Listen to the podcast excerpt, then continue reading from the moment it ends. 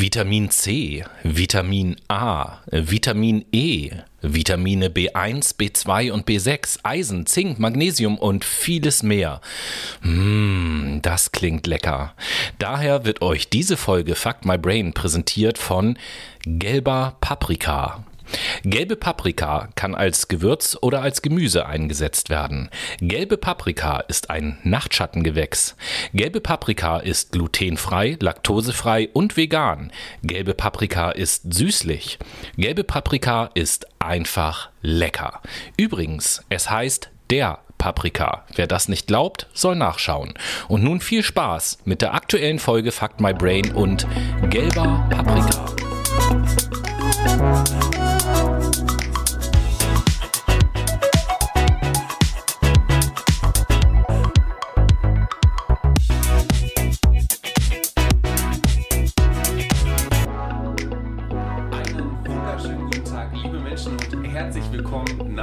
Dieser etwas verlängerten Sommerpause zurück in unserem Podcast Fuck My Brain. Ich bin natürlich nicht alleine, sondern am Mikro neben mir oder vor mir besser gesagt sitzt Tobi. Was geht, Tobi? Na, ich freue mich, dass wir Na. wieder da sind. Ich freue mich, dass wir wieder da sind. Wieso verlängerte Sommerpause? Ja, also es war ja eine Sommerpause und ein bisschen länger. Also Sommer- Sommerpause sind für mich sechs Wochen lang, weil die Sommerferien sonst sechs Wochen Ja, und unsere. Pause war fünf Wochen. Ach so, ja, dann ist es eine verkürzte Sommerpause.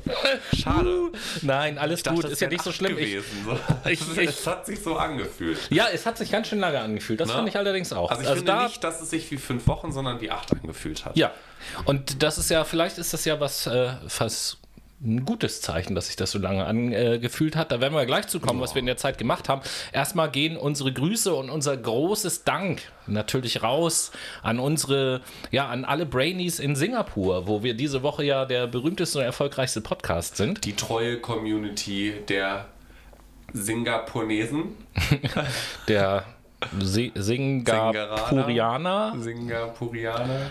der Singapurer, nee, keine Ahnung. Singapurischki. Wir sind gerade wieder mega politisch unkorrekt gerade. Ja, das darf auch mal sein. Ja, Deswegen lenke ich einfach schnell ab und unser Dank geht auch nochmal raus an alle unsere Interviewpartner, die dann sozusagen die fünf Wochen, die fünf letzten Sommer-Überraschungsfolgen mit uns sozusagen gestaltet Ja, haben. das war sehr freundlich von euch, dass ihr uns diesen Einblick gewährt habt in eure ja momentane Wahrnehmung zur Pflege, aber Mhm. auch generell so, was ihr alles schon erleben durftet und wir euch ein Stück weit kennenlernen durften. War wirklich eine schöne Sache.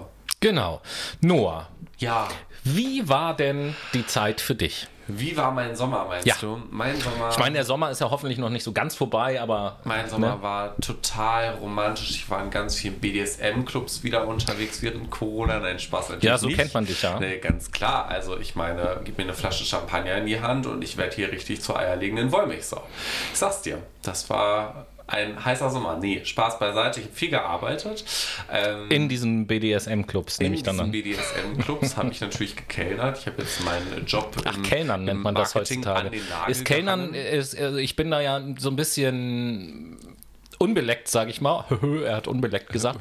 ähm, ist, ist Kellnern irgendwie so ein Ausdruck für eine bestimmte Sexualpraktik oder so? Ich weiß das nicht. Kellnern ist, ähm, ja, also es gibt ja Champagne-Shower und dann gibt es auch noch Kaviar und dann gibt es Kellnern. Und beim Kellnern ist es halt so, dass du vor in Bierkrüge reinpinkelst und die dann massenweise servierst. an die Tischen bringen. Ah, okay. Genau. Du servierst also die entsprechenden Sachen den Leuten und Quasi, machst das nicht ja, einfach ja. auf die drauf, sondern servierst es denen. Verstehe, genau, verstehe. richtig? Dass wir klar. auch ein bisschen Dekadenz haben. Also ich meine, ich bin nicht in diesen Underground BDSM-Clubs unterwegs, sondern halt schon, wenn, dann In den Overground in den, in den Overground High Society BDSM-Clubs von Hamburg und Umgebung.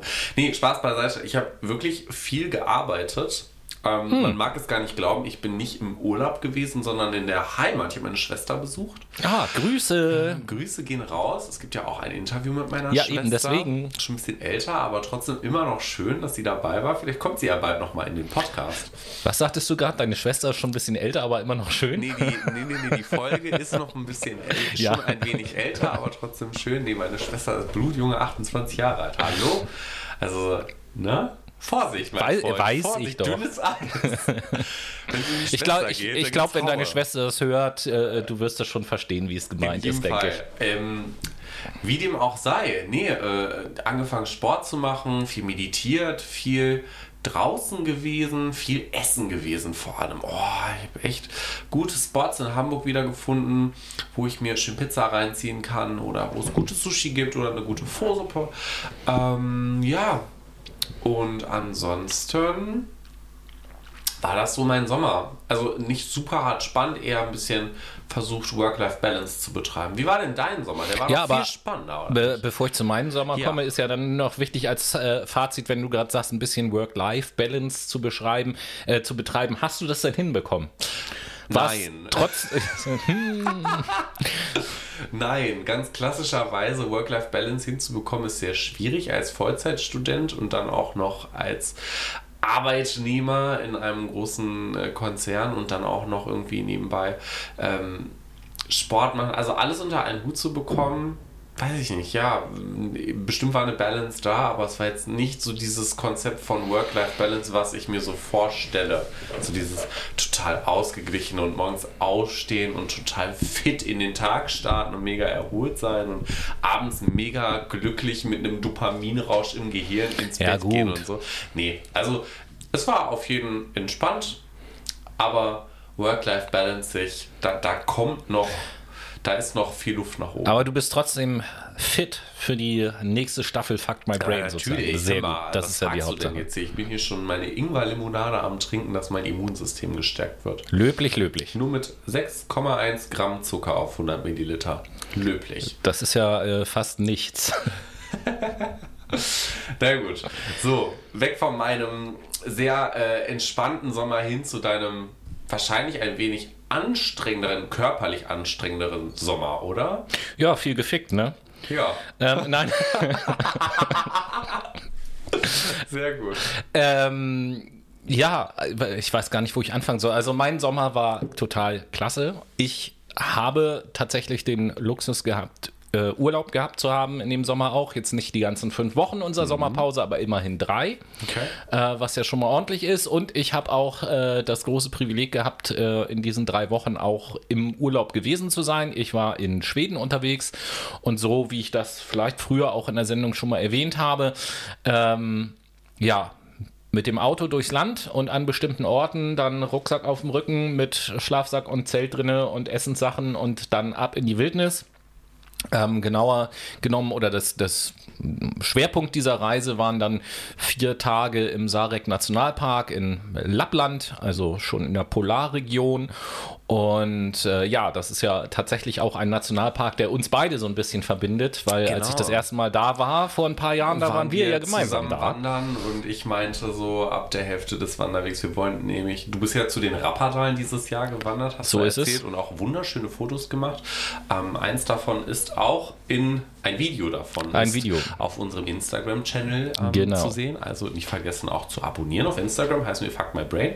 Und dann könnt ihr euch dieses wunderschöne Video reinziehen. Und vor fünf Jahren war es ja so, dass ich gesagt habe, so nee, nee, auf der Hälfte vom Weg, du, nee, lass mal, lass mal wieder zurück. Fairer, fairerweise müssen wir sagen, das haben wir gemeinsam entschieden. Das Ganz ist mir ganz genau. wichtig und das war auch, auch im Nachhinein war das die richtige Entscheidung, das so zu machen. Ähm, ja, ich weiß gar nicht, wie ich das erklären soll. Vielleicht kennen das für, äh, einige von euch überhaupt gar nicht. Wenn man sich eben halt so wirklich in die Natur begibt, wo man da mehrere Tage mal wirklich unterwegs ist, dann ist es eben halt so, dass es äh, wichtig ist, die richtige Ausrüstung dabei zu haben. Jo. Das hatten wir damals nicht. Und da hat uns, kann man einfach so sagen, glaube ich, die Natur unsere Grenzen aufgezeigt. Und dann äh, tut man auch gut daran, sich an diese Grenzen zu halten, weil ansonsten kann das auch böse enden. Und das war damals so, deswegen war die Entscheidung richtig. Das ist auch ein Grund, warum ich da unbedingt nochmal hin wollte, weil ich immer so die äh, ganzen Jahre das Gefühl hatte, ich, ich muss da noch was zu Ende bringen. Und außerdem ist dieser Ort, dieses Rapperdalen, von dem du geredet hast, ähm, ja, einer der schönsten Orte der Welt meiner Meinung nach. Und äh, ich wollte da schon lange hin. Das gehört zu den äh, Orten, die ich unbedingt in meinem Leben gesehen haben wollte. Und jetzt habe ich halt dieses Ziel äh, mir erfüllen können, sozusagen. Und das war allein deswegen schon ein unheimlich gutes Gefühl. Ähm, noch viel besser war das Gefühl natürlich einfach, weil dieser Ort wirklich total krass ist, wenn man da steht. Das ist Es ist unfassbar. Ich muss schon wieder grinsen, wenn ich daran denke. Ich, so. ich fühle das auch. Also hier ist schon so eine gewisse wohlige Stimmung im Raum tatsächlich, wenn du das erzählst. Ja, also es war äh, unbeschreiblich, unbeschreiblich. Das kann ich hier im Podcast jetzt gar nicht so wiedergeben, beziehungsweise ich kann euch ja jetzt auch schlecht äh, so ein paar Fotos zeigen. Und es ist nicht nur dieser eine Ort, sondern ich war auch noch an anderen wunderschönen äh, Orten und habe wunderschöne Momente erlebt. Äh, mit meinem guten Freund Dennis war ich unterwegs. Äh, Grüße gehen raus Grüßchen. an dieser Stelle. Und äh, ich glaube, der fand das ähnlich. Vielleicht, ähm, Dennis und ich wollen ähm, uns demnächst irgendwann mal treffen und so eine kleine Best-of-Foto-Auswahl machen. Und aus diesen Fotos wollen wir dann so ein kleines Video zusammenschneiden und mal sehen, ähm, vielleicht kann ich dann dieses Video äh, austauschen durch das, was jetzt in unserem Instagram-Profil ist oder so. Profil, genau. Profile. Profile. Ähm, ja, mal sehen, äh, um euch da vielleicht ein bisschen teilhaben zu lassen, wenn Interesse besteht, aber äh, beziehungsweise nee, wenn, dann zwinge ich euch das einfach auf. Ich Ähm, finde, das ist auch die richtige Entscheidung. Ne? Das darf man den, den Brainies nicht vorenthalten, das muss man den aufzwingen. Das Genau. ist wichtig. Genau, manche Leute muss man zu ihrem Glück zwingen. Genau. So ist das nämlich. Nee, und äh, von, von dem her ganz, äh, ganz toll auf jeden Fall. Und äh, als wir dann wieder zurück waren, hatte ich auch noch ein paar Tage frei. Nach so einer Art von Urlaub ist das für mich immer ganz wichtig, um wieder so ein bisschen in so einen Modus zu kommen, wo ich ne? dann mit meinem Arbeitsalltag nicht, also wo der Gegensatz nicht so krass ist zwischen äh, Wildnis fernab von der Zivilisation und dann am nächsten Tag wieder Arbeit. Da würde ich, glaube ich, richtig bescheuert werden im Kopf. Am nächsten Tag Papierdschungel. Ja. Yay. Nee, überhaupt nicht mein Ding. So, aber und, und ich merke einfach auch insgesamt, wie mir das sehr, sehr gut getan hat. Ähm, die zwei Jahre zuvor hat sie aus unterschiedlichen Gründen nicht funktioniert, dass ich so einen Urlaub machen konnte. Äh, letztes Jahr als Beispiel war Corona so der Grund. Und äh, deswegen hat mir sowas einfach auch gefehlt. Und ähm, ja, war wunderschön einfach. Astral, also ich fühle das auch hier im Raum, habe ich ja vorhin schon mal angesprochen, wenn du das erzählt, dass, dass in dir so die Sonne aufgeht. Ich fühle das auch. Das ist, Dankeschön. Das ist so, in mir geht dann auch so ein bisschen die Sonne auf. Zwar nicht so komplett, also, Und ich aber habe so ein, halb. ich hab ein, ein cooles Souvenir mitgebracht. Das habe ich nämlich auf der Wanderung dort Yes, gefunden. Nämlich das ein, ist wirklich außergewöhnlich. genau, cool. ein Geweih von einem Rentier habe ich mitgebracht. Ähm, Guckt Leute, hier, schaut's euch an. So, haben alle gesehen. Äh, nee, das ist, das ist auch so eine Sache, das hatte ich dann nachher hinten am äh, Rucksack dran, äh, auf, dem, äh, auf der Rücktour sozusagen. Und ab und zu begegnet man natürlich dort Leuten. Und wenn wir uns mit denen unterhalten haben, haben alle auch, auch immer gesagt: so, oh, hier, das ist das coolste Souvenir, was man finden kann. Das Geweih von dem, äh, von dem Rentier. So, da freue ich mich auch sehr drüber. Von daher alles wieder total super und ähm, hat mir sehr viel gebracht, hat mich äh, innerlich äh, sehr viel weitergebracht auch und so und ja. Aber jetzt freust du dich halt auch wieder hier zu sein. Ja, Und, äh, vor allen Dingen freue ich mich, dass der Podcast weitergeht. Tatsächlich. Also ich habe mich da jetzt schon, als klar war, an welchem Tag, äh, liebe Brainies zur Info, heute ist übrigens Mittwoch, ähm, als, als klar war, an welchem heute Tag. ist Mittwoch. Ich dachte, heute ist Donnerstag. Ich kann auch erklären, wo daher das kommt. Oh. Wir wollten ursprünglich Donnerstag aufnehmen. Donnerstag aufnehmen, aber heute ist ja Mittwoch. Ja, stimmt. Genau. Sonst wäre ich auch heute im Büro gewesen und nicht im Homeoffice. Das ergibt wiederum Sinn. Ja, ihr merkt, ich bin Weil nämlich morgen, äh, morgen, morgen, morgen kannst du nur irgendwie früher, weil du später Klavierunterricht hast, Ja, glaube genau, ich. richtig. Siehst du, guck mal, ich bin dein Terminkalender sozusagen. Genau. Und da ich aber nicht früher kann am Donnerstag, haben wir jetzt gesagt Mittwoch. Und äh, warum erwähne ich das überhaupt? Irgendwas wollte ich gerade erzählen, jetzt hast du mich völlig aus dem Konzept gebracht. weil du froh bist, dass der Podcast Ach so, genau, als klar war, wann wir wieder genau. aufnehmen, da habe ich mich jetzt schon die letzten Tage drauf gefreut, dass wir hier wieder zusammensitzen und aufnehmen können. Und dann tun wir das jetzt auch weiterhin. Ja. Und ähm, verlassen jetzt mal dieses Terrain der Freizeit Oh ja, und gehen mal so ein bisschen in die sommerlichen Inhalte, beziehungsweise reflektieren mal gemeinsam, zumindest hier in dem Raum, wir beide und lassen euch daran teilhaben, liebe Brainies, ähm, was über den Sommer passiert ist. Weil Genau. schon einiges abging, sowohl in Deutschland als auch international. international. Richtig, Und richtig. So ist Du das. fängst einfach mal mit dem, ich gebe dir mal den imaginären Gesprächsstein rüber. Vielleicht gebe ich dir auch mal eine leere Limonade-Flasche. den Gesprächsstein oder den äh, Ges Gesprächsball. Kannst du mir, spiel mir doch mal den Ball zu, Hier, sagt man ich, so. ich spiele dir den Ball Ich habe den. Redeball in der Hand, ich darf Juhu. jetzt was sagen. Juhu.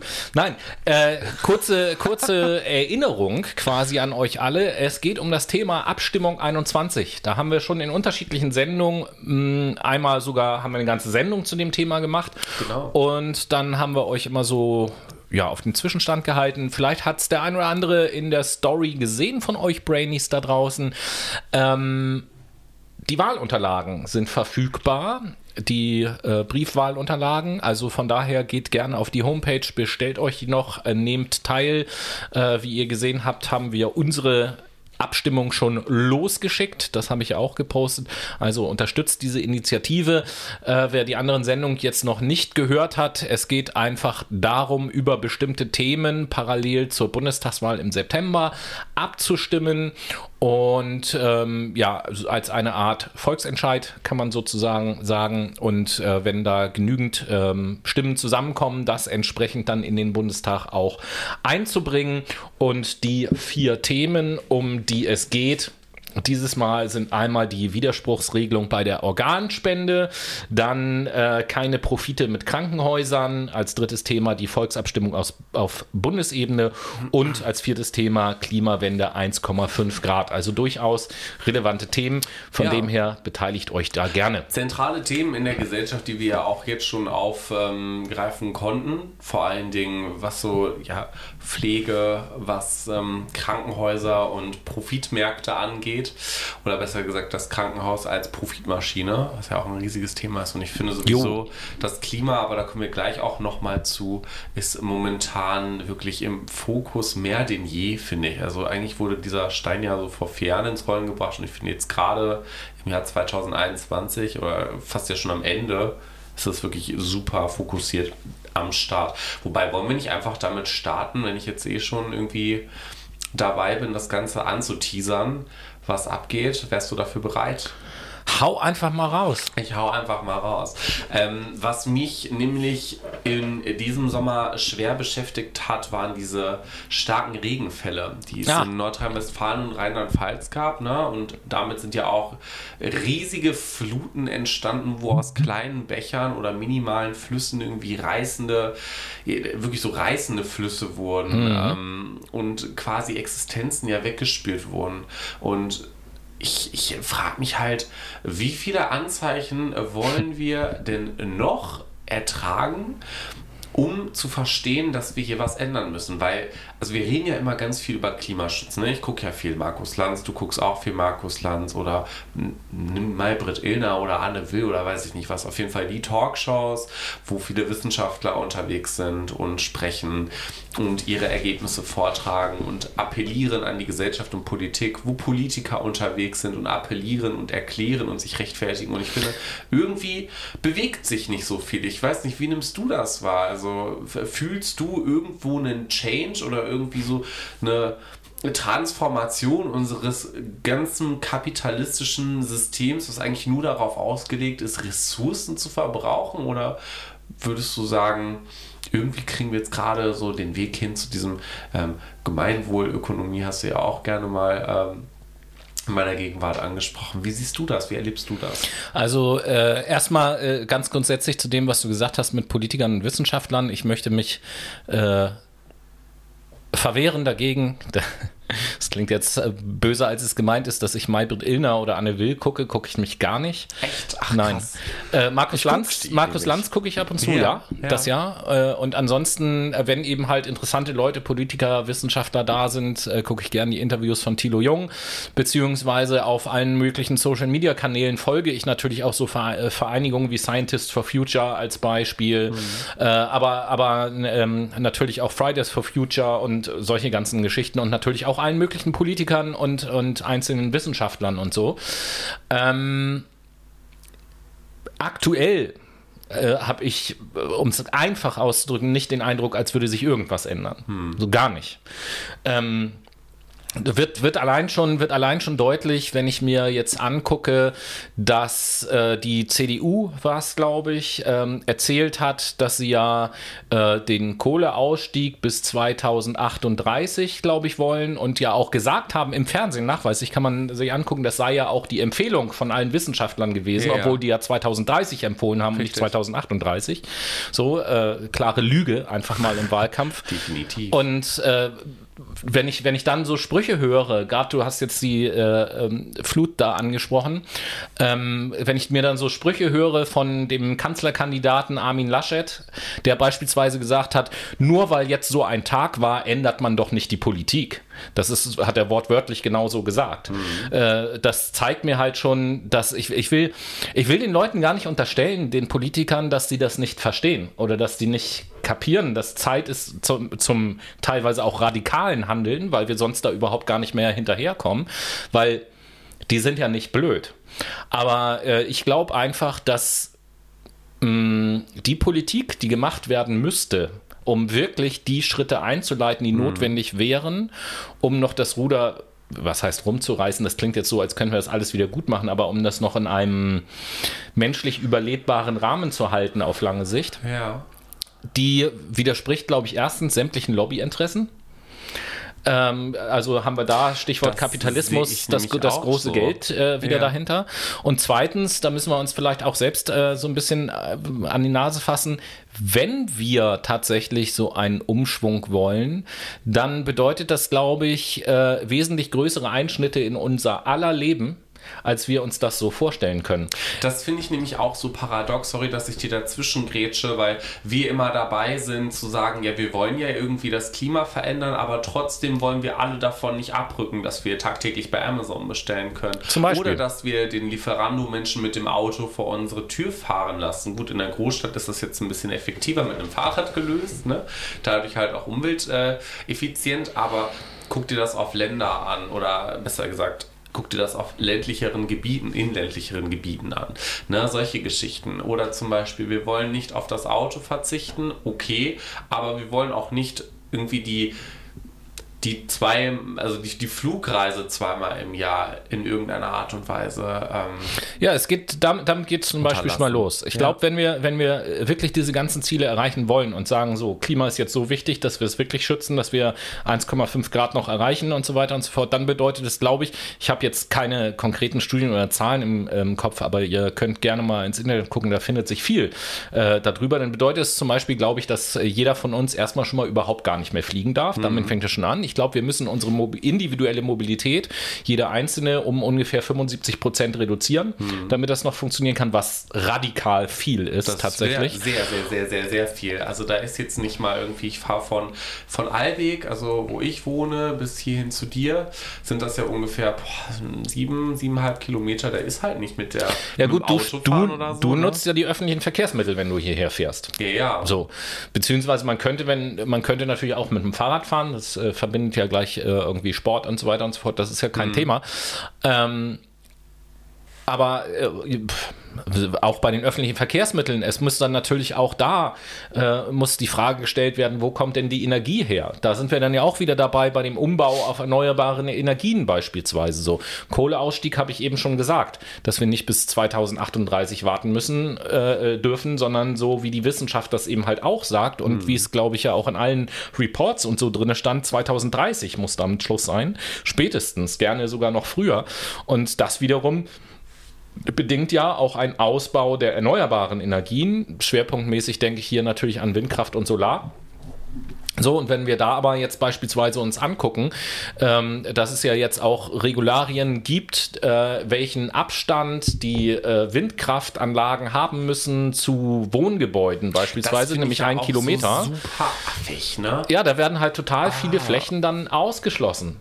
Im Übrigen interessanterweise, äh, meines Erachtens nach, gibt es so eine Vorschrift nicht für ein Atomkraftwerk. Also ein Atomkraftwerk könnte direkt neben meinem Haus stehen, aber ein Windrad nicht. Ja, ja genau, weil es einfach, es ist die Lobby ist einfach nicht so extrem groß für Windräder on, onshore oder offshore. Also ich meine, auch offshore ist das Ganze nicht so super hart vertreten. Ne? Wie viele Windräder haben wir aufs Meer gezimmert oder Unterwasserräder haben wir ja auch nicht wirklich viele erbaut. Ne? Auch da muss man natürlich auch immer die Frage stellen, inwieweit denn das Bauen von äh, Offshore-Windparks ähm, Einfluss nimmt auf die Meeresökologie beispielsweise. ne? Weil die stehen da im Wasser drinne und äh, keine Ahnung, was sich da anlagert dann oder nicht anlagert, wie es mit dem Boden aussieht, wie der da geschädigt wird und so. Da bin ich jetzt nicht genug Experte, aber das ist, es ist einfach eine riesengroße Aufgabe und ich glaube, das wurde systematisch die letzten Jahre äh, einerseits unterschätzt, was für ein Aufwand das ist. Und vielleicht aus diesem Grund wurde gesagt, ja, hat er noch Zeit mhm. oder irgendwie sowas. Und deswegen wurde es einfach viel zu lange ignoriert. Ich weiß nicht, äh, vor ein paar Wochen kursierte ja im Internet auch so ein Videoausschnitt aus einer Tagesschau von 1900. 1980 war das und ja. da ging es darum, wo die Wissenschaftler haben, schon gesagt haben, in 40 Jahren äh, wird sich genau. wird einfach das CO2-Budget der Welt quasi aufgebaut. Wir verkürzen das jetzt einfach mal. Es wurde nicht so im O-Ton gesagt, aber das ist wirklich das, ähm, was die Wissenschaftler sagen und sie hatten recht. Naja, ja. also schauen wir uns jetzt, jetzt sind wir 40 Jahre den, später und wir haben nichts gemacht. Genau, schauen wir uns mal den IPCC-Report auch an. IPCC besagt, ist ja die Weltklimaorganisation und die sagt ja auch schon oder hat jetzt in diesem Sommer announced, dass das 1,5 Grad Ziel, die Erderwärmung schon 2030 quasi in Kraft tritt, wenn man das so als äh, gesetzliche Reform sieht. Es ist ja quasi so, die, diese diese Gesetzesreform oder dieses Gesetz einer heilen, normalen Welt, in der wir konsumieren können und unsere Ressourcen exorbitant aufbrauchen können, wird sich einfach ab 2030 schlagartig verändern müssen. Ansonsten dezimieren wir uns selber so. Und IPCC ähm, hat ihren Bericht rausgebracht und ähm, ja, veröffentlicht da auch, dass es mehr Naturkatastrophen geben wird, wie jetzt zum Beispiel diese Niederschläge, diese extremen Wetterereignisse in NRW und Rheinland-Pfalz. Das könnte alle zehn Jahre auftauchen und könnte nicht mehr nur ein Jahrhundertereignis sein oder extreme Hitzewellen, Stürme. Der Me Meeresspiegel, der steigt auch rasch. Ne? Also die Weltmeere werden, ähm, die Weltmeere sind seit 1900 um etwa 20 Zentimeter angestiegen, liegt natürlich auch daran, dass so viel CO2 durch unseren Ressourcenverbrauch, unseren Konsum und ähnliches in die Luft geblasen wird, dass die Polarkappen schmelzen. Die CO2-Senkung wird schwieriger. Wälder, Böden, Ozeane und so können ja auch im schlussendlichen Fall nicht mehr wirklich CO2 aufnehmen. Und ähm, ein großes Problem ist ja auch der Golfstrom, der ja jetzt schon aktuell schwächelt. Ne? Also ja, das Ding ist, äh, ich will mal auf die Meere äh, eingehen, was du halt gesagt hast, mhm. und auf das Thema CO2. Äh, die Weltmeere sind einer der größten CO2-Speicher, die wir haben auf der Welt. Mhm, ähm, das Wasser und vor allen Dingen auch der Meeresboden kann ganz viel CO2 speichern. Allerdings, je wärmer das Wasser wird, desto weniger CO2 kann das speichern. Das heißt, wir sorgen im Moment ja dafür, dass die Meere wärmer werden durch mhm. unser Verhalten hier und das äh, ist nicht nur so schlimm, sondern es ist halt doppelt schlimm, weil dadurch auch weniger CO2 gespeichert werden kann und wir sozusagen in eine Spirale kommen, die sich dann immer schneller und immer schneller und immer schneller dreht. Mhm. Ich finde das halt auch so wahnwitzig, dass wir immer nur über CO2 referieren. Also wenn wir uns mal Methan angucken, Methan und ist ja dreimal schlimmer quasi wie CO2. Und es und gibt was, was noch schlimmer ist als Methan. Und zwar Lachgas. Lachgas. Lachgas ist, ich weiß jetzt nicht, äh, wie viel, äh, 10, 20, 30-fach schlimmer als CO2 oder so, was was das Klimagas angeht. Und äh, Lachgas entsteht dadurch, wenn auf Äckern anorganischer Dünger verwendet wird. Ach, siehst du mal, okay. Das heißt, das heißt die, Land, die, die landwirtschaftlichen Flächen, besonders der Getreideanbau und ein Drittel, äh, ein, ich glaube, ein Drittel alles, alles Getre aller Futterpflanzen auf der Welt wird ja für die Viehzucht hm. verwendet. Fleischkonsum und so weiter und so fort. So, äh, das setzt eben halt auch dieses Lachgas frei. Und das ist einfach so desaströs. Jetzt möchte ich mal die Endfrage quasi an euch stellen, bevor wir in den zweiten Teil reinsliden, beziehungsweise in die erste Playlist und dann in den zweiten Teil reinsliden, um dann die Endfrage möchte ich nämlich an euch stehen. Wie seht ihr das? Würdet ihr oder möchtet ihr euren Lebensstil ressourcenkonform quasi anpassen oder sträubt ihr euch dagegen? Für mich ist jetzt mal einfach nur euer Bauchgefühl wichtig. Was ist euer erster Impuls und wie würdet ihr das sehen? Ähm, wir werden diese Umfrage einfach mal auf Instagram machen. Vielleicht stellen wir auch noch ein, zwei mehr Fragen. Mal schauen, wie kreativ wir da beide werden, um einfach so ein kleines Meinungsbild auch schaffen zu können von unseren Followern bzw. unserer Fuck My Brain Community. Ich finde, das ist ein Thema, was uns alle angeht und, und ein wenig Forschung betreiben zu können, ist ja auch nicht verkehrt. Und damit kommen wir zur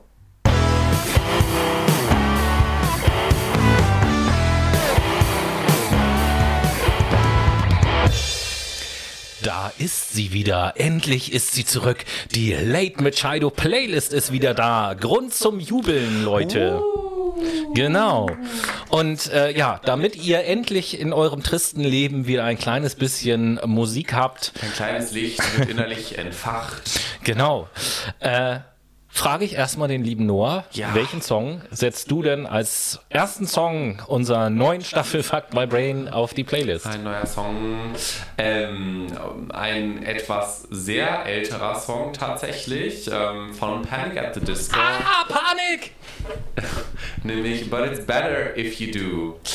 Und was setzt du auf die Late Machado Playlist? Ja, ich habe mir natürlich mal wieder Gedanken gemacht und habe gesagt, okay, wir Passend. starten in eine neue Staffel. Summertimes Sadness von Lana Del Rey. Nein, das würde auch gar nicht zu meinem Sommer passen, tatsächlich. Äh, wir starten eine neue Staffel. Fuck My Brain geht weiter. Ihr wolltet mehr von uns, deswegen machen wir weiter und deswegen auch das Lied von der Band Tonic mit dem Song You Wanted More. Hm, okay, ich bin gespannt. Ähm, falls ihr euch fragt, wo ihr die Late Machado Playlist findet, ihr könnt die Late Machado Playlist über unseren Instagram-Account finden. Den äh, Username kennt ihr ja bereits, Fuck My Brain. Und dann geht ihr in den Highlights auf den Ordner Playlist und wichtige Links, klickt oben links auf Playlist öffnen und seid am Start und könnt dann der Playlist folgen. Und Jamila. Warum, Rumino? Ähm, wir sind gerade hier da vorne vor dem Northgate und die lassen keinen durch. Die Amerikaner sagen. Die Amerikaner sagen. Die Amerikaner sagen, dass nur die Amerikaner heute durchgelassen werden und keine Deutschen. Die deutschen Flüge sind. Die deutschen Flüge sind erst am Freitag. Daher kannst du irgendwie äh, schauen und nachfragen, warum das so ist, warum wir nicht durchgelassen werden. Jo, mit dieser Voicemail, die ich von äh, auf Twitter entdeckt habe, an deren Authentizität ich aber keinerlei Zweifel habe, steigen wir in das nächste ernsthafte, ganz aktuelle Thema ein, nämlich Afghanistan. Was ihr da eben gerade gehört habt, ist also eine Voicemail vom äh, Flughafen in Kabul.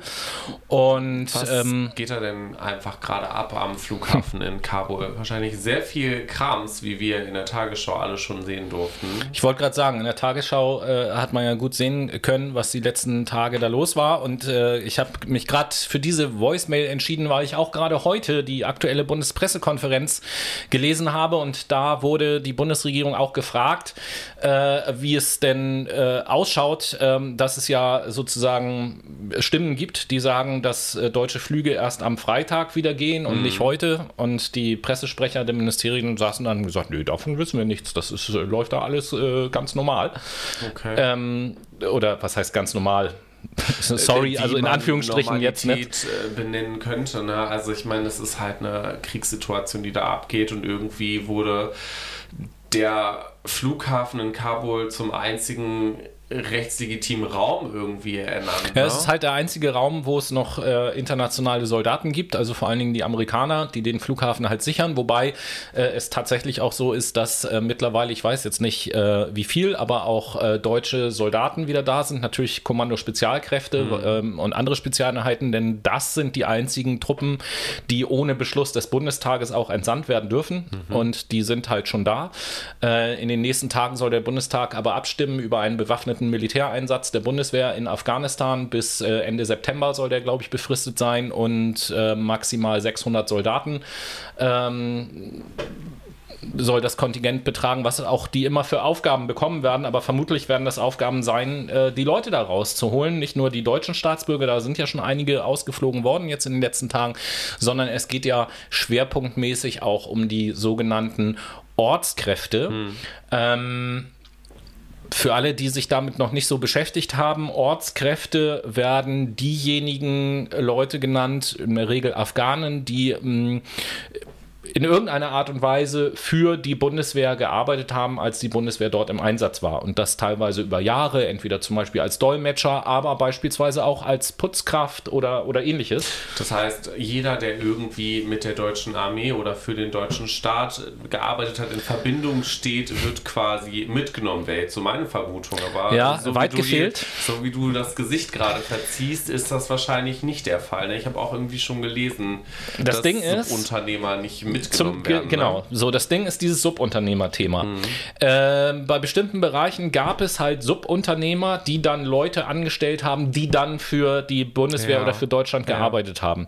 Und hier sagt halt die Politik, die Angestellten von Subunternehmern, das ist nicht, äh, das ist nicht unser, das ist nicht unser Weil Ding. die einfach nicht direkt So. mit uns im Kontakt Ganz stehen genau. oder wir sie beauftragt Weil ja der Subunternehmer haben, ne? für uns arbeitet und nicht die Leute, die für den Subunternehmer Genau. arbeiten. Da ist der Subunternehmer dann für verantwortlich. Ja, das ist- kennen wir aus der das Wirtschaft schon so ein bisschen. tolle Auslagern, ne? Genau. Super Outsourcing, um irgendwie die Schuld von sich oder besser gesagt die Verantwortung von sich wegstoßen Gleichzeitig ist es beispielsweise so, dass äh, das Verteidigungsministerium sagt, ja, Moment mal, ähm, da sind nicht wir für zuständig, sondern ich glaube, das Innenministerium ist dafür zuständig für diese Arbeitsverträge und diesen ganzen Krams Aha, okay. mit den Ortskräften. Das Innenministerium wiederum sagt, ja, die haben aber für die Bundeswehr gearbeitet. Für die Bundeswehr sind wir nicht zuständig. Da ist die Bundeswehr für zuständig. So, das heißt, fühlt sich noch nicht mal jemand zuständig oder fühlte, äh, jetzt geht es ja nicht anders, dass reagiert wird. Aber ähm, was ich zum Beispiel erschreckend fand, ist, dass vor ein paar Tagen, ich habe jetzt das genaue Datum nicht im Kopf, vor ein paar Tagen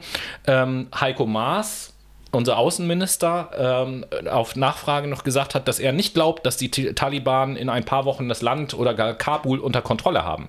Nee, stimmt. Es hat nur ein paar Tage gedauert und nicht ein paar Mm, Wochen. So, und da, da stelle ich mir schon die ich, Frage, ne? was hat der für Informationen oder für Informationen nicht? Was, was haben unsere Geheimdienste für Informationen? Also wir können jetzt Denn- anfangen zu schwurbeln in dem Fall. Nein, mir geht's, mir geht's einfach nur um ganz einfache Sachen so. Ja. Du erinnerst dich vielleicht, da haben wir hier im Podcast nicht drüber geredet, aber ich habe dir vor ein paar Wochen, vor unserer Sommerpause noch erzählt, Mhm. dass ich mit Kumpels zusammen auf dem Grillabend war und da quasi so ein bisschen eine Auseinandersetzung hatte, weil ähm, sich einer von meinen Kumpels hat so ein bisschen ausgelassen hat darüber, wie mit den Ortskräften umgegangen Du wird und dass die ein verbales Gefecht Genau. mit ihm. So. Äh, mit den Ortskräften umgegangen wird jetzt bei dem Truppenabzug und dass die Soldaten doch da verantwortlich Mhm. seien. Ja, und ich bin der Meinung gewesen, nee, die Soldaten sind nicht dafür verantwortlich, sondern es ist eine politische Entscheidung. So. Und das ist halt schon vor Wochen gewesen.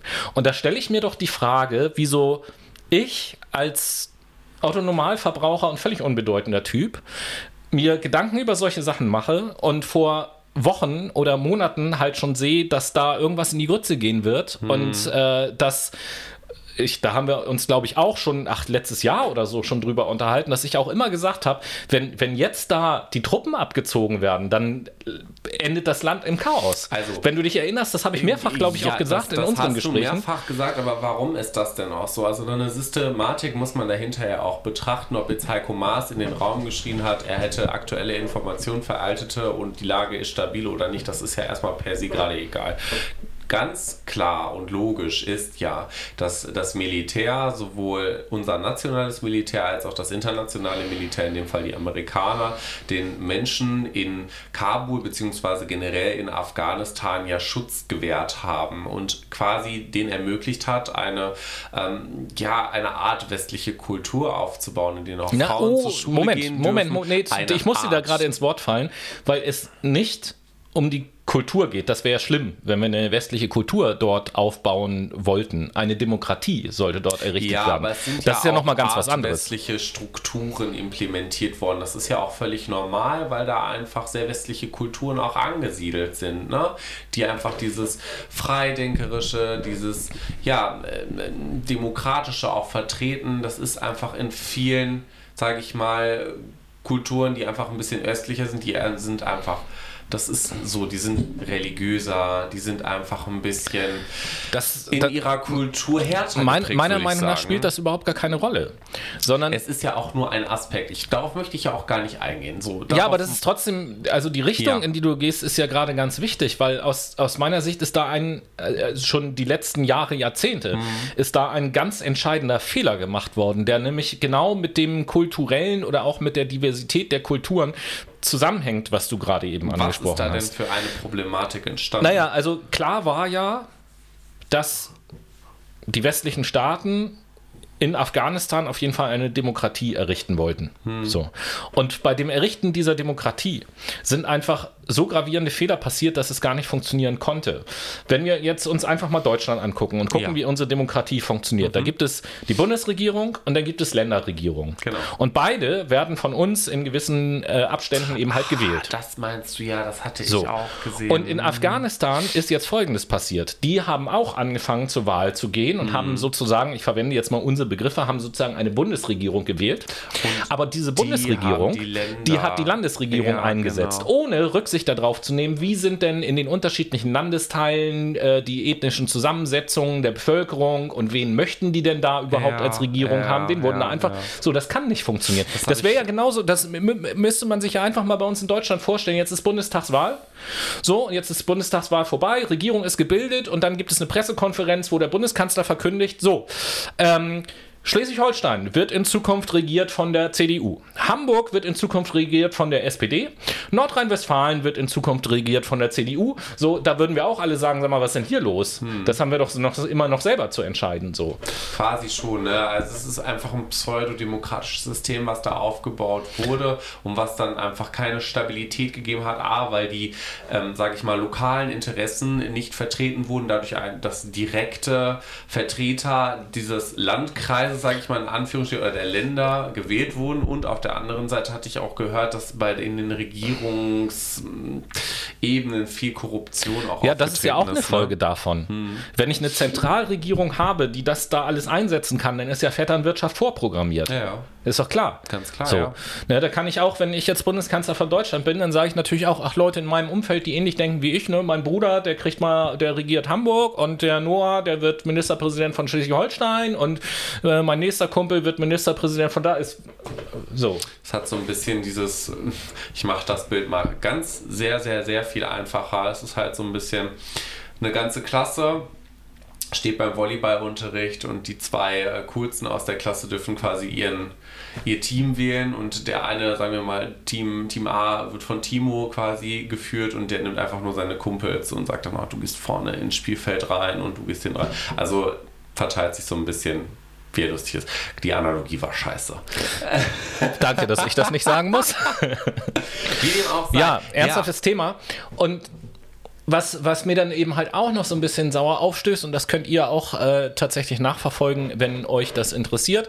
Es geht um zwei äh, Drucksachen des Deutschen Bundestages. Und zwar geht es zum einen um die Drucksache 19-9274. Die ist bereits aus dem Jahr 2019 und da geht es um einen Antrag, den äh, die Grünen äh, gestellt haben, wo es darum geht, äh, ja, hat die Überschrift Verantwortung anerkennen, Gruppenverfahren zur Aufnahme afghanischer Ortskräfte ein einführen. Das heißt, bereits 2019 haben die Grünen sich dafür eingesetzt, ähm, dass wir mehr Verantwortung übernehmen für die Ortskräfte und denen eben halt auch einfacher ermöglichen, wenn sie denn wollen, äh, hier in Deutschland einzureisen mhm. und auch eine Aufenthaltsgenehmigung zu bekommen. Und äh, aus diesem Jahr, Drucksache 19-28962 vom 23. April 2021, da hat der Bundestag nämlich noch beschlossen, genau dieses Gruppenverfahren abzulehnen. Äh, Grüne und Linke haben dafür gestimmt, CDU, SPD und AfD dagegen. Die FDP hat sich enthalten. Mhm. Äh, also noch im April diesen Jahres ja, wo der Truppenabzug schon in Gange war und so weiter und so fort. Und es eigentlich absehbar war, dass man sich um diese Leute kümmern musste, hat der Bundestag gesagt, nö, wir sind da nicht für verantwortlich, beziehungsweise in der Begründung heißt es auch, dass die Bedrohung für die Ortskräfte eben halt nicht, also die gibt es halt nicht äh, aus, aus deren Sicht. Und äh, ja, das ist natürlich äh, angesichts der Situation jetzt, wie wir sie sehen, ein blanker Hohn.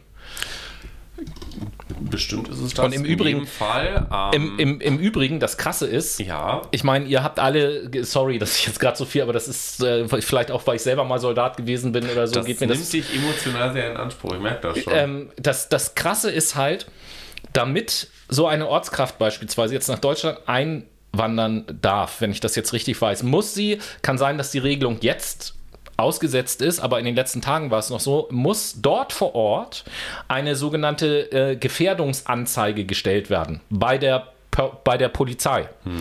die mittlerweile durch die Taliban kontrolliert wird. Mhm. Ja, da, da, sagt man also den Leuten, die bedroht sind von den Taliban, geht mal zu den Taliban und stellt eine Gefährdungsanzeige und wenn ihr die gestellt habt und die von denen bestätigt ist, dann holen wir euch nach Deutschland. So, was ist das denn? Ja, das ist quasi das ähm, Urteil, sich selber zu töten, würde ich mal in diese Situation übersetzen. Ja. Und ne? das Krasse ist, ich meine, wir leben in Zeiten des Internets.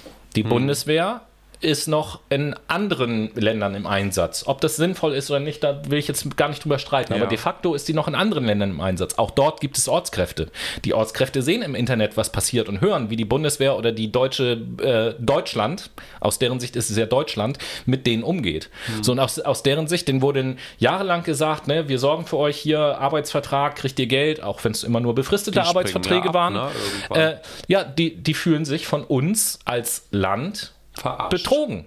So, und äh, interessanterweise ist es ja so, dass diese Politik, die da gefahren wird, glaube ich, auch nicht im Sinne der Mehrheit der Bevölkerung in Deutschland ist. Ich glaube, die meisten Menschen in Deutschland sehen das ein bisschen anders und die sagen, selbstverständlich sollen die Leute, die in den letzten 20 Jahren, das muss man sich hereinziehen, in den letzten 20 Jahren für Deutschland da gearbeitet haben und, und deren Leben jetzt in Gefahr ist, natürlich sollen die hier nach Deutschland kommen können. Das, also, das sagt selbst die AfD.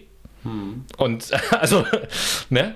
Gut, da ist auch wieder die Frage, aus welchem Motiv macht die AfD. Ja, ich will, ich will gar nicht sagen, dass was einem, gut ist, was die AfD sagt. Wahrscheinlich ne? nicht aus einem Altruismusmotiv, sondern vermutlich eher aus einem Motiv, dadurch Aufmerksamkeit auf sich zu ziehen, denn bald ist ja auch die Bundestagswahl. Und in dem Fall so. versuchen ja auch die Regierungen Aufmerksamkeit auf sich zu ziehen und sich im Glanze des Lichtes quasi zu präsentieren, was ja momentan sehr schief läuft. Also es fängt an mit den Shitstorms Shitstorms über Annalena Baerbock, geht weiter über den äh, sehr nicht kompetenten ähm, Herrn Laschet, der als Kanzlerkandidat geeignet sein soll und quasi von der CDU und CSU irgendwie im Streit ähm, aufs Trönchen gesetzt wird und der liebe Herr Scholz, der sich sehr gut im Hintergrund hält, eigentlich mal die Finger stellt und äh, ein bisschen Kuchen backt und zuguckt, wie die beiden Hauptkandidaten von den beliebtesten Parteien sich selbst dezimieren, oder nicht? Da sind wir jetzt schon im Wahlkampf geschehen, da kommen wir ja gleich äh, zu, aber ich will nochmal den Stichwort Bundestagswahl ich aufgreifen. Ich extra gemacht, damit wir da reingehen. Okay, ja, aber, ja. aber äh, ich möchte eine Sache zum Übergang auch noch sagen, weil okay. du gerade sagst Bundestagswahl ja. so. Ja. Ähm, ich meine, die Bundestagswahl ist ja auch immer die Chance, so zu wählen, dass man sagt, vielleicht ändert sich da was. Und äh, gerade an dieser Sache sehen wir auch wieder, glaube ich, dass die aktuelle Regierung einfach nicht die Politik macht, die die Mehrheit bei uns im Land möchte, was solche Sachen angeht. Mhm. Ne, wir haben in unserem Grundgesetz, die Würde des Menschen ist unantastbar und so als Artikel 1 drin stehen, aber äh, in solchen Situationen benehmen wir uns da völlig daneben und in eine völlig andere Richtung. Und äh, das ist für mich tatsächlich einfach ein total Versagen dieser Regierung an dieser Stelle. Das sage ich selten. Ich rieche mich oft auf über einzelne Sachen, aber an dieser Stelle finde ich das ein Totalversagen und ich habe äh, gelinde gesagt das kalte Kotzen gekriegt in den letzten Tagen, wenn ich die Statements von irgendwelchen unseren Politikern gesehen habe, wo ich gesagt habe, sag mal, äh, was redet ihr eigentlich für einen Scheiß? So, entweder ist es wirklich so, dass ihr keine Informationen habt, dann seid ihr und unsere ganzen Institutionen alle völlig unfähig was auch schlecht ist. Oder ihr ignoriert es einfach, weil es vielleicht jetzt gerade ein unangenehmes Thema im Wahlkampf ist und so weiter. Äh, und das ist auch völlig menschenverachtend, mhm. so eine Einstellung. So, so welche Regierung äh, sollten ähm, wir dann deiner Meinung nach wählen? Nee, darum, um geht, darum geht es ja überhaupt gar nicht. in vier Jahren auch wirklich eine gute Regierung. Ja, doch, es ist ja quasi auch so ein Meinungsbild, was ich dann ja, von dir abfrage. Es, es, es, ich will ja jetzt nicht irgendwie vorgeben, was man jetzt irgendwie wählen soll. Ne? Aber wenn wir bei gerade von diesem Thema Afghanistan nee, kommen, ja nicht. Als du Beispiel. Ja auch, da, du kannst ja auch sagen, was du wählen würdest in dem so, Fall, wo äh, du ein gutes Gefühl ich, bei ich, hast, ich, wo du dich vertreten fühlst. Ja, äh, tatsächlich gibt es keine einzelne Partei, von der ich mich zu 100% vertreten fühle, sondern ich wähle die Partei, wo ich sage, äh, da habe ich die größten Schnittmengen zwischen meinen Meinungen und Interessen und auch dem Gefühl, dass es etwas Realistisches ist und auch dem Gefühl, dass es eine realistische Chance gibt, dass diese Partei in irgendeiner Art und Weise ähm, an der Regierung beteiligt werden kann. Und das führt letzten Endes dazu, dass ich die Grünen wähle ähm, oder wählen werde. Ähm, ich könnte auch die Linken wählen, die auch eine Menge interessanter Vorschläge haben. Allerdings ähm, ja, haben die ja nicht so große Chancen, tatsächlich was mitzugestalten mhm. äh, in Regierungsfunktionen. Daher die Grünen. Ähm, Wobei wir beim Wahlkampf sind. Ich will jetzt mal von dem Afghanistan-Thema äh, weg und tatsächlich dann Ball aufnehmen mit dem Wahlkampf und den Namen, die du da auch schon so in die Runde geworfen hast. Und da gibt es eben halt natürlich noch so ein paar mehr Namen. Aber erstmal das, was du jetzt gesagt hast. Ähm, fangen wir mal mit Baerbock an. Deswegen habe ich auch gerade eben gesagt, ich will die Grünen. Ich will nicht Baerbock, sondern ich will die Grünen. Nicht, weil ich Baerbock scheiße finde, aber tatsächlich hat die ja nun mal gerade zu Anfang des Wahlkampfs so ein paar Fehler gemacht. Stichwort Lebenslauf, Stichwort Buch. Alles Dinge tatsächlich, die ich, als ich es gehört habe, überhaupt gar nicht so dramatisch fand und mhm. wo ich gesagt habe, ja, das ist jetzt völlig übertrieben, dass ich da alle möglichen Leute raufstürzen und sagen, oh mein Gott, wie kann denn so jemand äh, Kanzlerin werden von Deutschland eventuell? Ja, die Frage kann man natürlich stellen, wenn hier und da schlampig gearbeitet wurde, da und da nicht richtig zitiert wurde.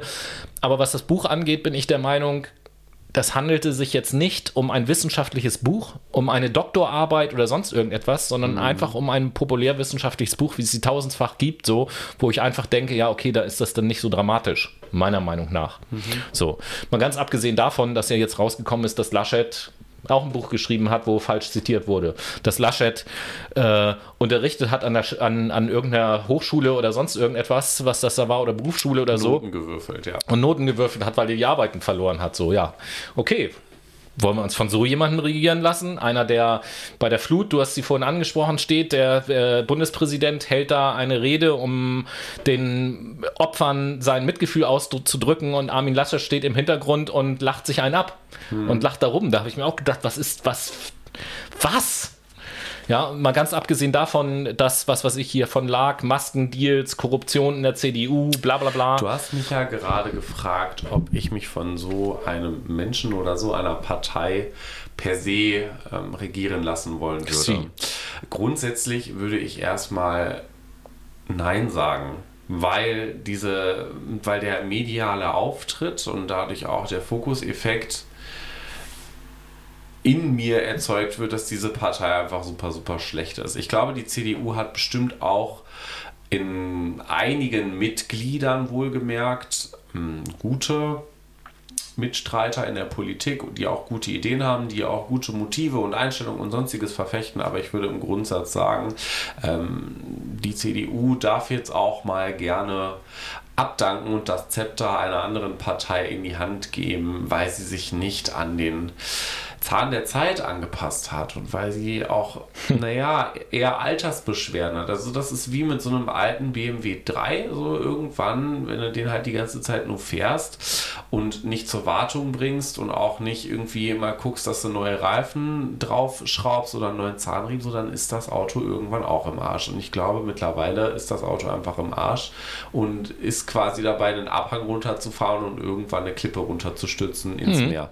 So könnte man das jetzt bildhaft Landschaft beschreiben. Ich muss ja. aber auch sagen, bei den Grünen, ich persönlich werde die Grünen wählen, aber auch nur, weil es für mich das kleinste Übel ist. Denn im Endeffekt habe ich auch das Gefühl, dass die Grünen nicht wirklich konsistent in ihrer Meinung sind in der Partei. Also sie kriegen es nicht hin, ein, ein, ein, ein stimmiges Bild beispielsweise abzugeben. Mir fällt jetzt ganz prägnant ein, dass der Bundesvorsitzende ist es, glaube ich, der Oliver Krishna heißt der, ähm, der bei Markus Lanz war und Annalena Baerbock bis zum geht nicht mehr gerechtfertigt hat, aber auch schon wirklich so super absurd, dass man sich zu Hause, oder ich mir zu Hause dachte, ist ja jetzt wohl nicht wahr, dass er hier sagt, ja, also diese Textzeile, ne, die von der neuen deutschen Welle letztes Jahr, die halt quasi eins zu eins in dem Buch von Annalena Baerbock steht ähm, und ja, so halt in der deutschen Welle steht von letztem Jahr, also dass man da ähnliche Worte in irgendeiner Art und Weise findet, so, das, das fand ich auch schon sehr absurd. Ne? Auf der anderen Seite kam dann Robert Habeck irgendwie zwei Wochen später zu Markus Lanz als Big Daddy und hat sich da hingesetzt und dann gesagt, ja, war scheiße, ne?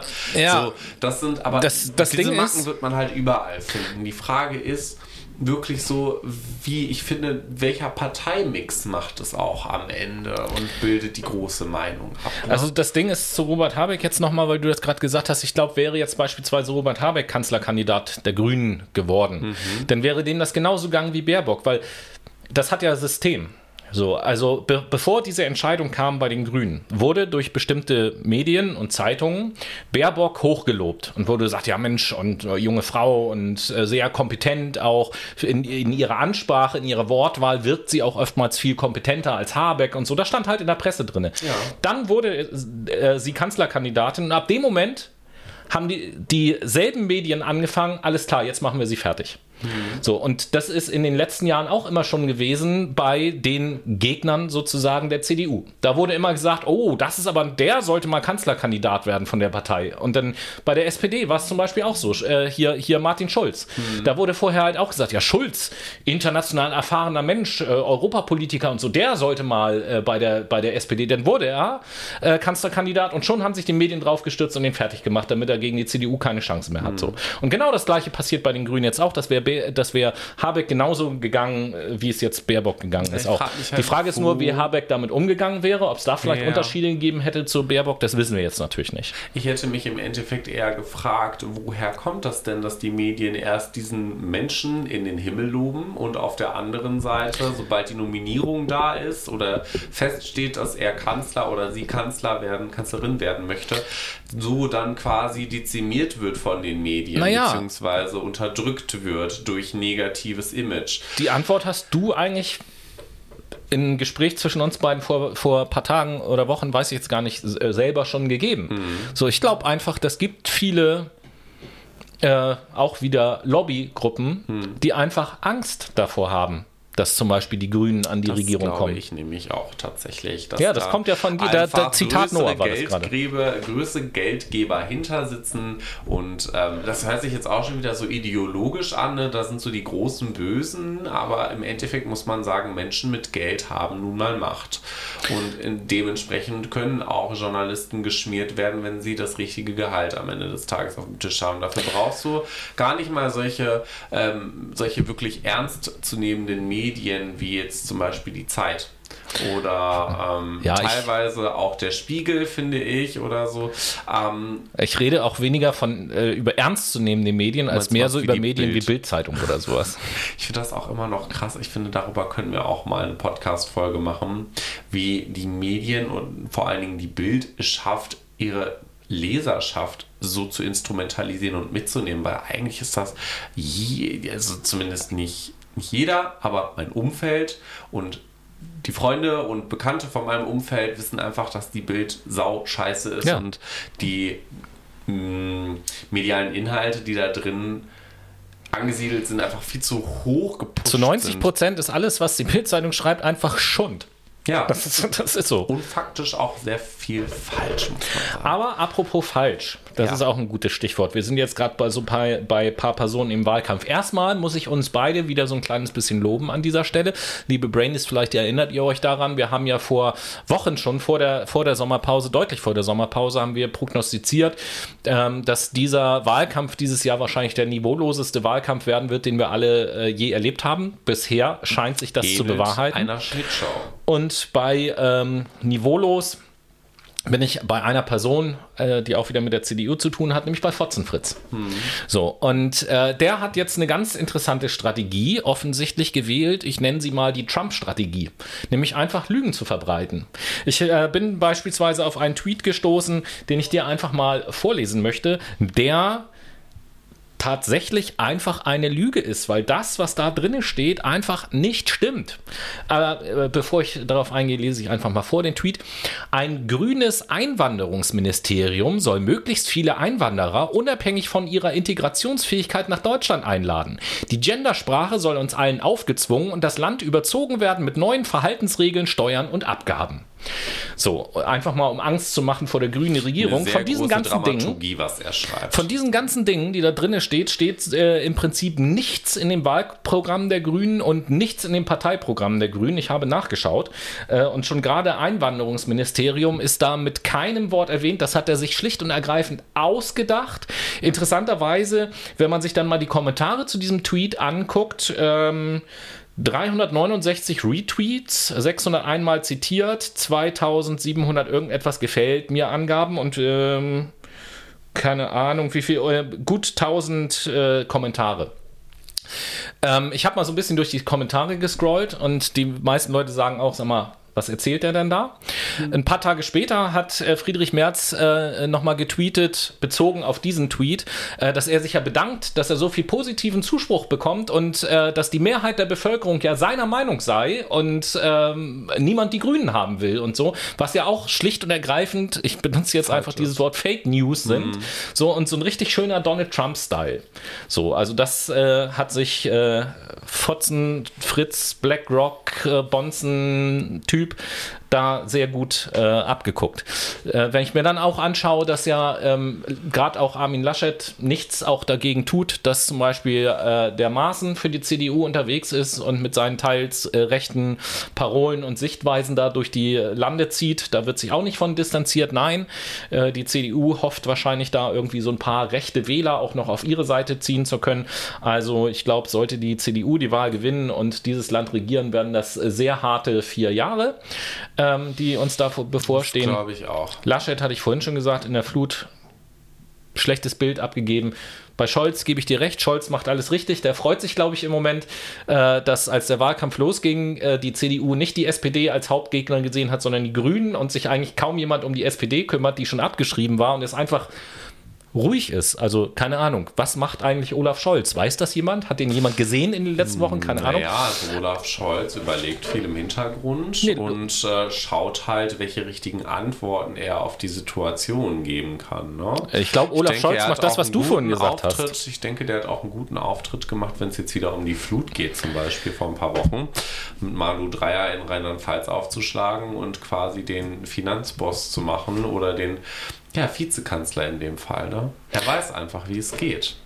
Wobei wir auch äh, dazu sagen müssen, auch Stichwort SPD, ne? Olaf Scholz hat sich ja auch gerade nochmal gebrüstet, dass er ja als toller Finanzminister es jetzt auch durchbekommen äh, hat, dass in den nächsten Jahren weil wir es so nötig brauchen, der Wehretat natürlich nochmal erhöht wird, äh, drastisch erhöht wird, dass wir dieses äh, NATO 2%-Ziel auch erreichen. Wenn wir das übrigens erreichen, dann geben wir genauso viel oder ungefähr genauso viel Geld für äh, unsere Rüstung aus wie Russland. Ist auch schon eine interessante Größenordnung. Wie viel wir, also wir geben dann genauso viel aus wie Russland, okay, aber wie viel könnte man davon in den Klimaschutz stecken, um wie viel Prozent von den Klimaschutzzielen zu erreichen? Das würde mich mal interessieren. Ja. Deswegen ist ja einfach die generelle Frage. Ich will jetzt den Etat gar nicht runterschrauben, aber ich, äh, die generelle Frage ist, äh, ist das so ein, äh, der Verteidigungshaushalt so wichtig, dass wir den jetzt erhöhen müssen oder bräuchten wir das Geld nicht vielleicht an anderer Stelle etwas nötiger? Weiß ich nicht. Ja, Sei nur mal so in den Raum gestellt. Aber äh, der Wahlkampf wird interessant bleiben und ganz am Ende der Sendung, äh, liebe Leute, haben wir da auch noch ein paar Informationen für euch. Aber nach diesem jetzt sehr ernsthaften Teil in dieser Sendung, glaube ich, haben wir uns das jetzt alle verdient, erstmal wieder ein bisschen Mucke zu konsumieren. Deswegen geht es jetzt in die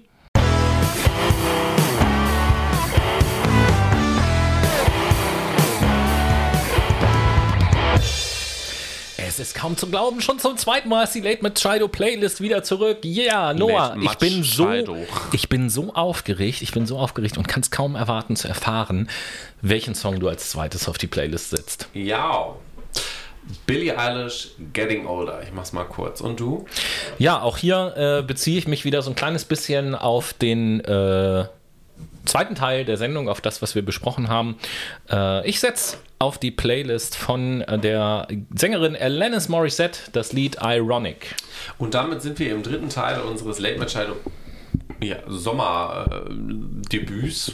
Late, Late Machado, Sommerdebüt? Fuck ja, My Brain. Fuck My Brain, ja, so heißen wir, stimmt. Wir, wir müssen erstmal irgendwie wieder Machado. uns eingrooven in genau, das. ist alles richtig. noch irgendwie neu und aufregend ähm, für uns ähm, gerade. Dementsprechend, ähm, ja, ist es jetzt Zeit, uns einer Disziplin zu widmen, die auch bei den Olympischen Spielen zum Einsatz kommen könnte, nämlich die Alternative fürs Denken. Herzlich willkommen zurück zur AfD-Infobox. Ja, auch die gibt es immer noch nach der äh, Sommerpause. Ich habe mich jetzt tatsächlich gerade gefragt, hä, olympische, olympische Disziplin? Ich finde, die Alternative fürs Denken könnte man als olympische Disziplin mal etablieren.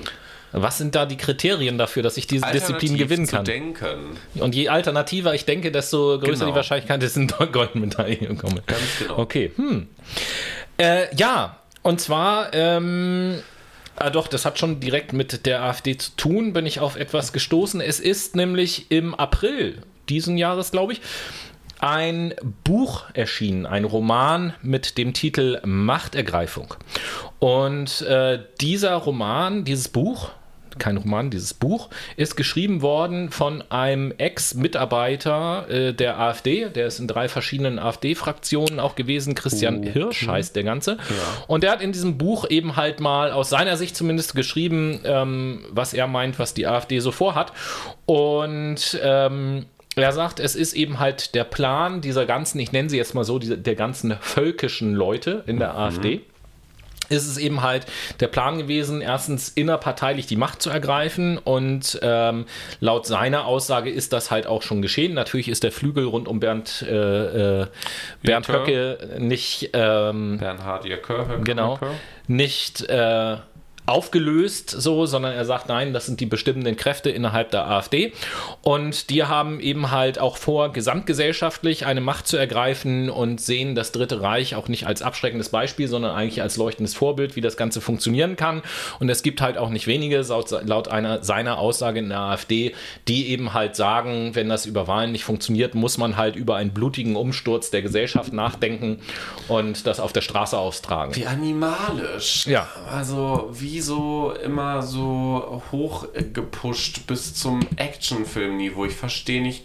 wo kommt dieser ganze, wo kommt dieser ganze Hass her? Also, man muss sich doch innerlich super viel selber aufstacheln, um solche Wörter wirklich rauszukriegen. Ähm, ja. Naja, ich ich verstehe es einfach nicht. Ich, ich, ich kann es auch halt überhaupt nicht nachvollziehen. Alternative fürs Denken. Genau so ist es, genau so ist es. Goldmedaille im alternativen Schwachkopf Kommunikationswirrwarr äh, erreicht. Ja, und dann äh, als zweites, das hat jetzt nur indirekt mit der AfD zu tun, aber da möchte ich mal eine Klammer spannen, auch zu dem Thema Flut, äh, was du gesagt hast, Ja. weil da ist das das erste Mal so ein bisschen hochgekommen.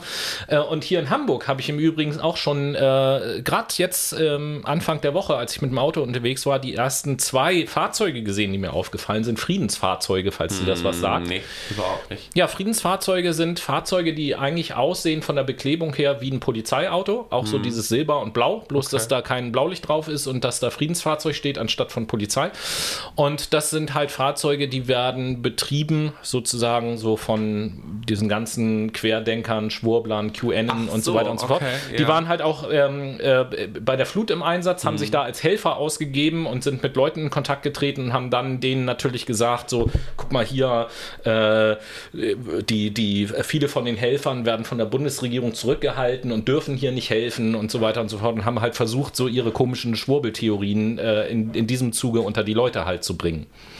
Ich frage mich immer, wo dann so diese Evidenz halt ist. Wo ist wirklich das, was Sinn ergibt und das auch beweisbar ist? Und vor allen Dingen, wie, das ist halt krass, wie diese Menschen systematisch dann ausgenutzt werden in ihrer Unsicherheit, um solche Theorien an die Hand gegeben zu bekommen. Das ist doch widerlich. Also, Ja. sowas check ich einfach nicht. So, Leute, tschö mit Ö. Ganz einfach. Ja, aber wir, also ich weiß nicht, du kennst das ja auch. Mittlerweile ist es ja tatsächlich so, ich, ich will jetzt noch nicht davon reden, dass das irgendwie jetzt schon eine ganz akute gesellschaftliche Bedrohung ist, aber das ist auf jeden Fall so ein Themenfeld oder so ein, so ein äh, ja, Dinge, die da passieren, die man im Auge behalten sollte, weil mittlerweile ist es ja auch so, dass, glaube ich, viele, viele Leute im, sag ich mal, erweiterten Umfeld zumindest irgendjemand kennen, wo man auch schon mal gesagt hat, Der schwurbelt. äh, der schwurbelt irgendwie rum und zweifelt hier irgendwie alles an und verständlich, äh, BRD, GmbH das, und keine ja, Ahnung. Ja, es ist aber auch in Ordnung und verständlich, dass man in einer gewissen Art und Weise kritisch unserer heutigen Politik gegenübersteht. Das tun wir ja auch. Die Frage ist Ja. bloß, wie viel beschäftigt man sich damit und wie viel betreibt man auch Research von diesen alternativen Quellen, die einen an die Hand gegeben werden. Dort sind auch viele Menschen unterwegs, die einen universitären Abschluss haben und wissen, wie sie Menschen systematisiert beeinflussen können. Es gibt auch Menschen, die einen Doktortitel oder eine Professur haben und dann irgendein Dokument einfach mal hinklatschen in Word oder Studien fälschen oder ähnliches oder auch ganz normale Laien die Studien falsch interpretieren, weil sie Statistik einfach per se nicht können. So, dementsprechend sollte man diesen Menschen doch eher sowas empfehlen und an die Hand geben, quellenkritisch zu prüfen. um sie vielleicht zu überzeugen. Aber da haben wir schon wieder dieses Problem von einer ja, direkten Abstinenz von Logik quasi, ne? Also alles, was so aus dem universitären Kontext kommt, alles, was irgendwie aus den normalen öffentlichen Medien kommt, das ist ja beeinflusst, das ist ja quasi nicht original. Ja, Und aber dann kann man nicht trauen, ne? Guck mal, das, das, das Ding ist ja, also ich bin, ich bin ja auch immer für Dialog.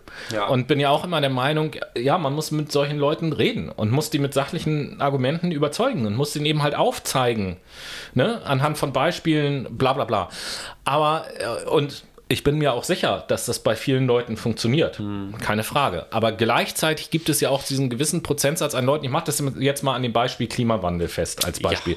Ne? Wenn es jetzt um Maßnahmen geht, die Bundesregierung ergreift zum Beispiel, dann könnte es ja auch Theorien geben, ja, damit sollen irgendwie Arbeitsplätze vernichtet werden und dann wollen die die Leute in Armut halten, damit die halt nicht irgendwie Einfluss gewinnen, bla bla bla, irgend so eine Theorie. So, und dann kann ich jetzt natürlich kommen und sagen, hey, aber wir, wir müssen ja etwas gegen den Klimawandel tun. So, und da ist ein Weg, den CO2-Ausstoß zu reduzieren. Und wenn ich dann als Antwort bekomme, ja, aber den Klimawandel gibt es ja gar nicht. So, wa- was, was soll ich da dann mit Logik noch. Ich würde auch sagen, den Klimawandel gibt es nicht, es gibt die Klimakrise, ja. Und die Ja, ist aber direkt auch wenn, das, vor der Haustür. auch wenn das, wenn, wenn dann einer ist und sagt, ja, das gibt's ja überhaupt gar nicht und der Mensch hat da schon gar keinen Einfluss drauf. So, was willst du da denn noch mit logischen Argumenten, wenn jemand schon die ganz grundlegenden Sachen anzweifelt? Ja, oder wenn ich anfange dann zu sagen, ja, aber es gibt doch eine Menge Studien. Ja, die Studien sind ja, die sind ja auch alle von den Ja, aber ich Systemleuten finde, und so das weiter und ist so auch erstmal so eine Sache, man schießt direkt dagegen. Also ich habe im persönlichen Umfeld Schwurbler und die sind auch vehement in ihrer Meinung überzeugt. Trotzdem habe ich ja auch andere Gründe und Motive, weshalb ich mit diesen Menschen befreundet bin oder diese Menschen gern habe. Und im ersten Moment höre ich denen einfach erstmal zu. Ob mir diese Meinung gefällt oder nicht, das ist jetzt sowieso erstmal dann egal, weil die wollen dir das sowieso aufs Butterbrot schmieren. Dann lass sie doch erstmal labern. So, Vollkommen lass sie ausreden, hör ihnen zu und dann würde ich einfach in dem Fall Fragen stellen und hinterfragen, wie kommst du denn darauf, dass das so ist? Und dann kommen die meistens mit irgendwelchen Dokumenten um die Ecke, Hm. die in irgendeiner Art und Weise geframed verkauft wurden Hm. von irgendeinem Attila Hildmann oder einem Xavier Naidoo, der keine wissenschaftlich fundierte Ausbildung Jetzt hat mach ich und mal ein Beispiel. beispielsweise sich nicht mit Statistik auskennt. Jetzt mache ich mal ein Beispiel. Jetzt Ja. kommt da so jemand mit einem Dokument um die Ecke. Ja. was meinetwegen von, du hast es ja eben als Beispiel auch gesagt, von irgendjemandem geschrieben ist, Doktor, bla bla bla. So. Und was eben halt wie so ein wissenschaftlicher Artikel daherkommt. Und jetzt guckst du da rein und stellst fest, da wurde, das sehe ich schon an dem Artikel, wenn ich das lese, da wurde überhaupt gar nicht wissenschaftlich gearbeitet, da sind überhaupt gar keine Zahlen, da sind die Methoden gar nicht aufgeführt, was eben halt, ne, also es ist nicht wissenschaftlich so. Und wenn ich dann den Leuten sage, ja, guck mal, diesem Artikel kannst du nicht glauben, weil die wissenschaftlichen Regeln sind da verletzt worden. Wenn ich dann als Antwort bekomme, ja, diese wissenschaftlichen Regeln, die wurden ja auch von diesem System aufgestellt, das ist ja schon, das ist ja schon falsch. So, was willst du da, was willst du da noch sagen? Grundsätzlich würde ich einfach dann nochmal fragen, wieso bist du denn davon überzeugt, dass das falsch ist? Also ich würde äh, vor allen Dingen... Naja, mal, ich Tobias. übernehme die Rolle nee, jetzt grad, ne? warte mal, ich, also ich würde grundsätzlich auf diese Menschen einfach erstmal zugehen und ausfragen, woher kommt ihre Überzeugung? Weil in der Regel steckt da nicht dieses wahnwitzige sich in Daten eingraben und dem ganzen Glauben, das unterstützt ja quasi nur die These, dass ich in irgendeiner Art und Weise vernachlässigt werde oder dass ich Angst habe, dass meine Existenz irgendwann zugrunde geht oder dass ich Angst habe, dass irgendwelche höheren Mächte da sind und die einfach Schund mit der Erde betreiben. Fakt ist, es gibt sowas, aber das ist einfach immer in diesen Schwurblerkreisen anders aufgezogen. Es ist dann die Politik quasi, die ähm, dafür sorgt, dass Kinder ausgesorgt werden. Dass das Bullshit ist, okay, aber wer sagt denn nicht, dass es quasi ältere, äh, ältere Menschen, reichere Menschen gibt, die Kinderhandel zum Beispiel betreiben? Ja, natürlich gibt's gibt das. es so. Das sind wirklich grundlegende Probleme und ich finde, da sollte man ja dann eher den Fokus drauf lenken, als zu sagen, naja, mh, bist du dir wirklich sicher, dass Politiker Blut trinken, um jung zu bleiben? Schwierig. Ich meine, gut, das sind wahrscheinlich auch in unseren Umfelden die wenigsten, die sowas glauben, aber äh, was, was, was ich eigentlich sagen wollte mit der ganzen Sache ist, ich bin auch immer für Dialog. Ich finde Dialog wichtig, um Leute eben halt auch zu überzeugen. Womit ich nur ein Problem habe, ist, es, es gibt ja bestimmte Dinge, wo es eben halt nicht mehr um Meinungen geht, sondern die sind Fakt. Und da bleibe ich wieder bei dem Thema Klimawandel. Das ist nun mal Fakt. Und ich tue mich schwer mit Leuten, die diese Fakten einfach ignorieren. So, weil, weil ich dann das Gefühl habe, ich habe mit denen überhaupt gar keine Basis mehr, auf der ich mich überhaupt austauschen kann. Weil wenn so etwas, also es, das wäre genauso äh, sozusagen, wenn, äh, wie wenn da jemand ist und sagt so, ja, ähm, sorry, deine, also zu mir sagt, alle deine Annahmen, eine, alle deine Argumente, die basieren ja auf der Annahme, die Erde sei rund, aber die ist nun mal eine Scheibe. Also stimmt das alles nicht, was du sagst. Ja, was, was soll ich mit so jemandem dann noch diskutieren? Also brauchst du nicht mehr diskutieren. So, dann würde ich mich aber trotzdem noch fragen, auf welcher anderen Ebene kann ich mir mit diesem Mensch irgendwie kommunizieren, weil irgendwas anderes habe ich ja an ihm.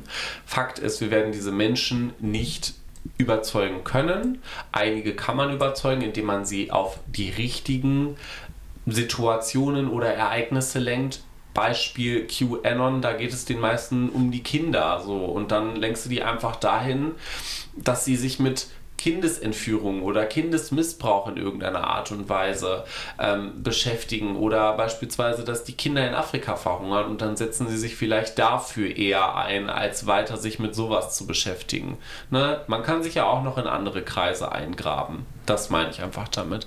So, ähm, auf der anderen Seite, wenn mich jetzt irgendeiner im Bekanntenkreis damit volllabern würde, ja, dann bin ich vollkommen bei. Dann sage ich auch, dir, tut mir leid, aber deine Ideologie teile ich überhaupt gar nicht. Und ich würde auch an deiner Stelle mal die Informationen hinterfragen und auch prüfen, aus welcher ersten Hand denn diese Information kommt. Weil meistens sind da Menschen, die sind ein bisschen anders motiviert. Die sind nämlich meistens aus dem rechten Spektrum und möchten dich eigentlich auf ihre Seite ziehen zu ihren Gunsten, damit sie ihre Ideologie vertreten kann. Und damit sie letztendlich vielleicht auch noch deine Wählerstimme bekommen oder ähnliches. Ne? Ja, das ist so eine Sache, die, und äh, das, was ich jetzt sage, stammt im, im Wortlaut nicht von mir, sondern ich weiß gar nicht, äh, woher ich das habe, aber ich fand es irgendwie sehr, äh, sehr einprägsam, weil du gerade sagst, rechtes Spektrum. Ich habe eben gesagt, natürlich bin ich immer für Dialog ähm, und Diskussionen und Verhandlungen und bla bla bla. Gar keine Frage. Allerdings gibt es bei mir natürlich auch eine Grenze. Äh, das hört nämlich bei rechten Sachen zum Beispiel auf. Ich bin Ja. dann, ich bin einfach der Meinung, das hat die Vergangenheit ja auch schon gezeigt, mit Nazis verhandelt man nicht. Punkt. Da gibt es auch für mich nichts, äh, nichts dann zu diskutieren und zu überzeugen, oder sonst irgendetwas.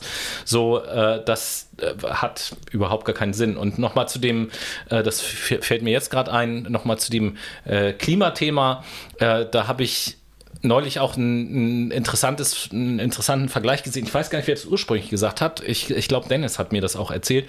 Ähm, um den Unterschied zwischen Wetter und Klima der ja vielen Leuten auch noch gar nicht so klar ist, nochmal deutlich zu machen, äh, ist so dieses Bild, das Wetter bestimmt, was du heute anziehst, das Klima bestimmt, was du im Kleiderschrank hast.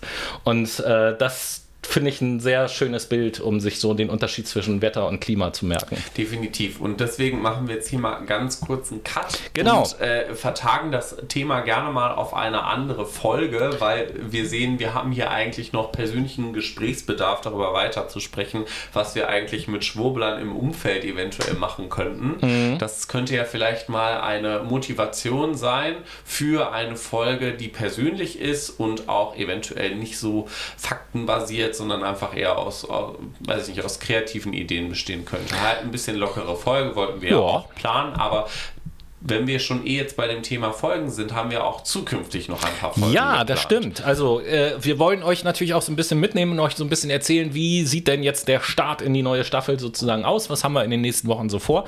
Denn äh, auch da gibt es so ein bisschen was Besonderes zu vermelden. Wie ihr das althergebracht schon kennt, werden wir natürlich nach dieser Fakt Mai Sommer Sendung äh, die nächste Sendung haben aus unserer Psychologie-Reihe. Nächste Woche werden wir uns dann äh, mit dem Fach der pädagogischen Psychologie auseinandersetzen. Und danach starten wir, äh, wir haben es vorhin mal so benannt, in unseren politischen September. September ist ja Bundestagswahl und ähm, den September wollen wir auch ganz der Bundestagswahl widmen. Wir werden also ähm, vor der Bundestagswahl drei Sendungen haben im September.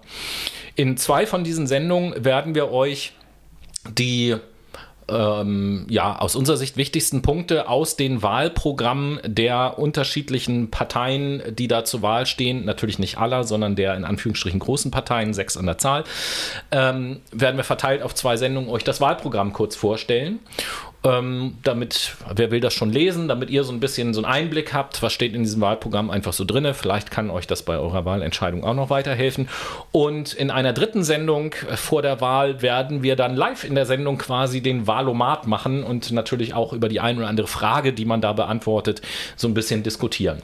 Das ist so das, wie wir in die neue Staffel reinstarten das heißt, wollen. Ihr ne? könnt euch auf kreative, vielfältige und auch ernstere Themen ähm, ja, gefasst machen, psychologische Themen und natürlich, wie gesagt, der Politemba, würde ich ihn jetzt mal taufen. Politemba wir ist auch freuen gut. uns, ähm, das Ganze mit euch bestreiten zu können. Und in dem Sinn sind wir eigentlich auch schon am Ende unserer Ja, und eigentlich auch. Folge.